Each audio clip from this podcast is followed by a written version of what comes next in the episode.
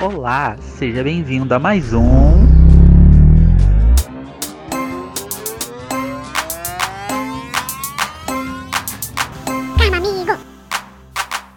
Olá, meus amores! Já que você está ouvindo isso, primeiramente me desculpe. Me chamo Vini e desde já já peço que nos siga nas redes sociais, arroba podcast Karma Amigo. Estamos no Instagram, Twitter e Facebook. Espero mesmo que você já esteja seguindo. Vai, Karma Amigo! Tchum, tchá, tchá, tchum, tchum, tchá. Aí vai até um, um fun fact pra vocês. A vinheta quase foi isso que eu acabei de cantar, tá? Só não foi porque tá ruim, ficou ruim, né? Senão seria isso. Para começar o episódio, já solto logo a pergunta: Você se considera ciumento? Eu acho que no fundo todo mundo é um pouco, né? Porque não existe esse lance de ah, não sou ciumento. O correto é, não sou psicopata, que é diferente. Acho que a primeira vez que eu senti ciúmes, assim, no quesito relacionamento, né? Foi pelo boy que eu perdi o BV. Ele tinha entrado na faculdade e dava a entender, né, que ele pegava outras pessoas. E aquilo me incomodava, porque eu só ficava com ele. E ele foi o primeiro, né? Então eu não gostava disso. Mas graças a ele eu fui dando passos importantes para minha aceitação, sabe? Então, embora o, o primeiro beijo tenha sido é, é, foi razoável, mas tenha tido tudo para ser traumático, né? É, já me preparou para o futuro. Para vocês entenderem por que eu falei da questão do traumático, né? Ele estudava na minha escola, ele era alguns anos na minha frente, um ou dois, não lembro ele tinha acabado de se formar. E aí ele sempre visitava os amigos dele, né, do ano anterior, ou dois anos anteriores do, do ano que ele saiu, porque eles, eram, tinham, eles tinham uma amizade e eu nunca tinha visto ele. E aí foi assim que a gente se conheceu.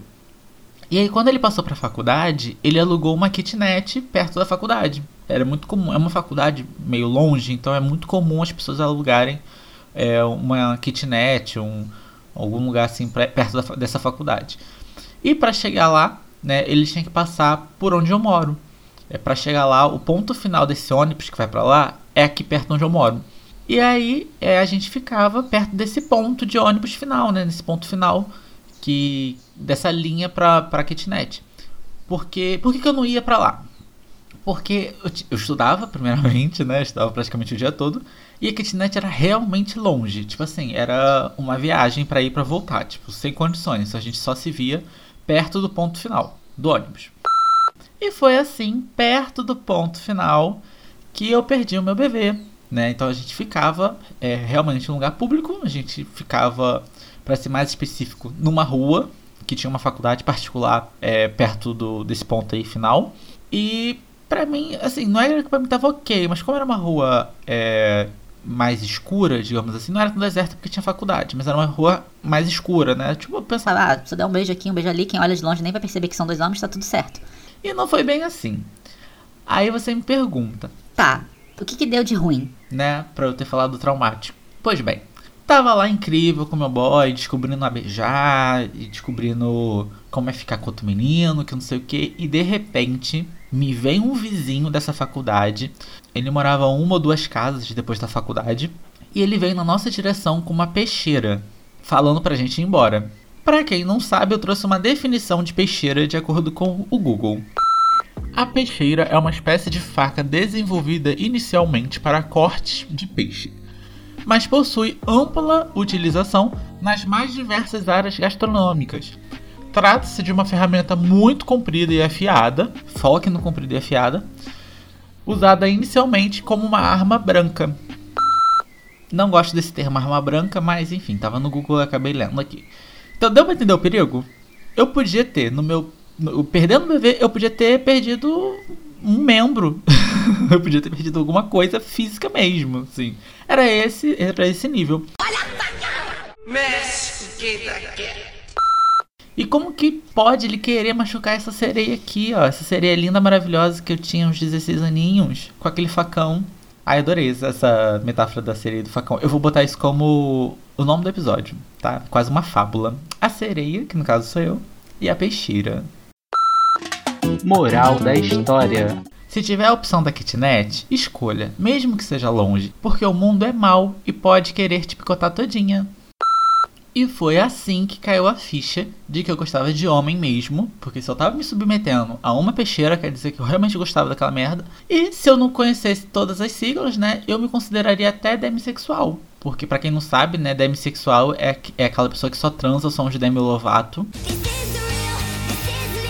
Mentira, mentira, mentira. É quem realmente só se relaciona quando tem envolvimento afetivo. Então, se não tiver a questão da afetividade, a pessoa não transa, enfim, não, não evolui numa relação. Mas enfim, aí eu descobri que eu realmente não era Demi, porque eu era bem soltinho. Mas naquele momento que eu tava com o menino, eu achei que eu só gostava dele, que eu só ia ter olhos para ele. Aquela coisinha de primeira paixão, né, gente? Aí a gente releva, né? Que já passou. E foi com ele também que perdi a minha virgindade e descobri que o pau não entra todo. Então, até namorar, quando eu ficava com outros caras, né? Eu tinha que analisar a circunferência da bunda para ver se o raio daquela bunda era compatível com o tamanho do meu pau. Porque se dependesse da bunda, né? Se fosse tipo uma bunda da Pablo Vittar, aí realmente eu só iria cutucar, não ia rolar. Ah, lembrei aqui de uma história aqui de um amigo que, que ele me contou e eu precisava registrar isso nesse episódio em algum momento. Que no caso mostra o poder da determinação de alguém que calculou o raio da bunda e viu que era possível. Meu amigo falou que estava no motel com um cara e estava odiando tudo. O sexo estava ruim, o cara era chato, as paredes eram finas, aquelas, aquelas paredes de drywall, sabe? E dava para ouvir o barulho de todos os quartos. E por aí vai, tava tudo ruim. Aí chegou um momento que ele queria um pretexto, ele só queria uma desculpinha para cancelar a foda e ir embora. E eis que ele ouve, do quarto ao lado, a mulher falando: Eu já disse que nesse buraco não, Bruno. E pronto, acabou. Riram e foram embora. E como meu amigo já queria, né? Foi só realmente um pretexto. E isso virou uma piada é, interna aqui entre a gente, né? Enfim, nesse buraco não. Moral da história. Se você não quiser transar no motel, seja a graça dos casais dos quartos ao lado e fale uma sacanagem, porque às vezes alguém só quer um pretexto para ir embora. Então seja a pessoa que vai fazer pessoa, o casal do lado rir e ir embora. Sobre a demonstração de afeto em público, né, como foi o caso do, do beijo que eu contei no começo desse episódio, eu fico pensando o que faz alguém bater em uma pessoa que só tá dando um beijo ou que está andando de mãos dadas, que seja, ou até mesmo não fazendo absolutamente nada. Às vezes a pessoa só tá tendo um, estilo próprio ali, andando do jeito que quer, com a roupa que quer e tudo mais. O que, que, que passa na cabeça de alguém para bater no LGBT? Porque depois dessa história da peixeira, eu pensei em mil coisas que eu poderia ter dito. É sempre assim, né? Depois que a gente passa por uma situação, a gente pensa, pô, eu poderia ter feito tal coisa, falado tal coisa. Mas na hora a gente fica sem reação. E aí hoje em dia, por exemplo, eu falaria... Querido, por que essa peixeira? A luta de espadas aqui embaixo já começou, faz tempo. Mentira, né? Eu ia falar isso, que aí realmente eu ia perder um membro, né? Mas seria uma boa resposta. Ah, e aproveitando esse clima de afeto entre homens e, e peixe, né? Da peixeira, é... tem uma relação de fundo do mar, né? Queria abrir uma exceção novamente nesse programa para uma indicação de um filme que eu vi esses dias e eu amei. Se chama Luca. É, até esse episódio sair, não sei se esse, esse filme já vai ter bombado. A princípio ele foi lançado há pouco tempo. Mas para resumir aqui, quem não sabe, né, Luca é um filme infantil, ele é bem infantil, mas que passa uma mensagem bem bonita e importante. Em resumo, é um filme sobre aceitação, e até aí não tem nada de diferente, ele não é o único filme que fala sobre aceitação, mas a forma como o assunto é abordado é bem interessante, é bem diferente. Ainda mais porque vem da Pixar, né? Vem da Disney. Então achei a abordagem interessante. A princípio ele reforça que não tem problema nenhum dois meninos demonstrarem afeto um pelo outro, e, e ter uma amizade genuína. E ao mesmo tempo fica parecendo, e aí por isso que entra o interessante, né, que eu falei, fica parecendo uma metáfora sobre um relacionamento homoafetivo.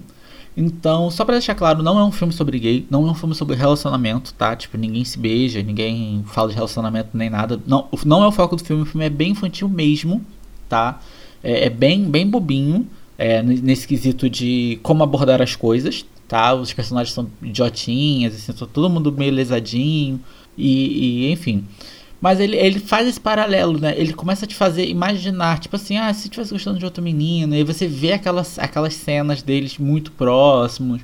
É muito bonito. É sobre amizade, mas pode fazer um paralelo para relacionamento, né, afetivo. Então eu particularmente prefiro acreditar que eles são gays e eles vão casar no futuro. Mas aí fica a interpretação de vocês. Muito obrigado por ter ouvido até o final.